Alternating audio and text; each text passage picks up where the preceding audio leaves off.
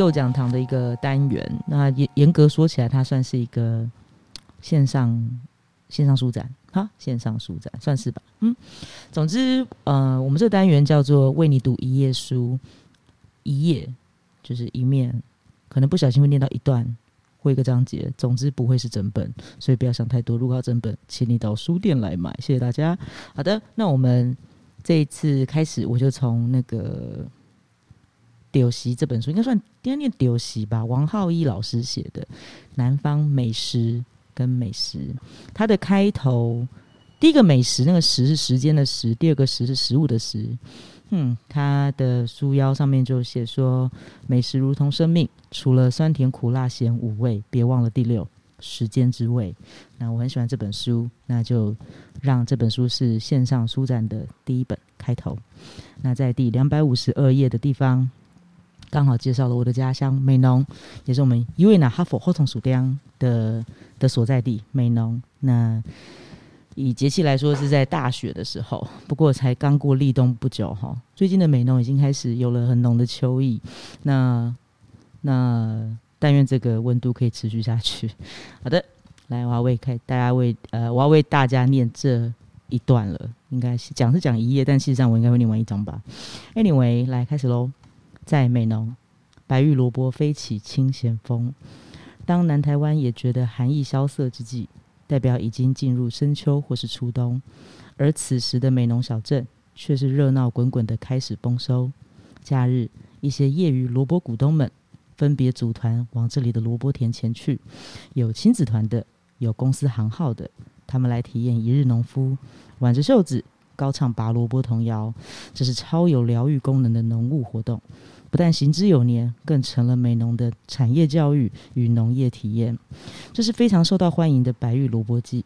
高雄美农原有烟叶城之称，是台湾昔日烟草重镇。客家人利用入冬后四个月休耕的种，呃，休耕期种植烟叶。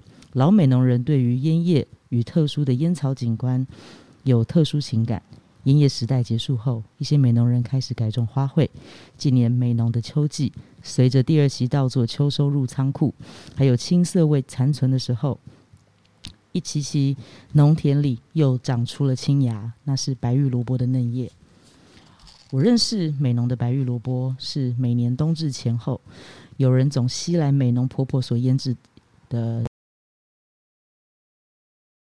辣味的，第一次品尝被爽脆鲜甜口感吓到，真好吃，深刻体会朋友慎重相赠的诚挚美意。两年前冬夜，在家里与众朋友们举举办了稀饭趴，就是为了这种以白玉萝卜腌制的客家传统美味，不是什么精致的山珍海味，却是令人齿颊留香、印象深刻的农村小品。搭着新煮的秋米粥汤，享受纯粹的季节美味。之后，冬季前。总期待朋友再度捎来的美农家里。先来厘清萝卜的身世。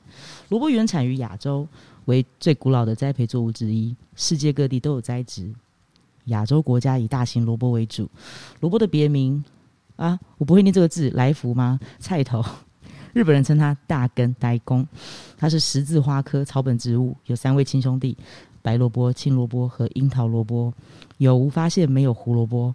因为胡萝卜不是萝卜，它是伞形木伞形科，血统上连表兄弟都称不上。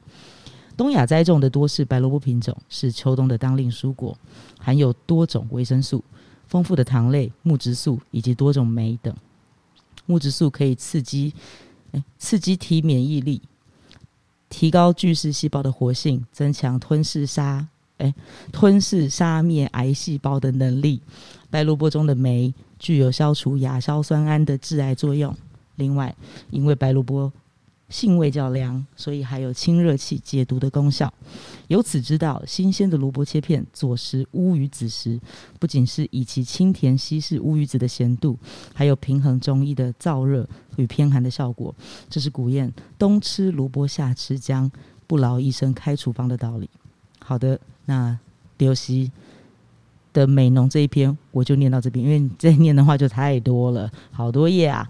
那会推这一本呢，是因为当然现在是美浓的萝卜季，那欢迎各位听众有空的话，请趁着这段时节刚好可以来采萝卜，然后采个一袋又一袋回家煮萝卜排骨汤，好吃好喝，健康又新鲜。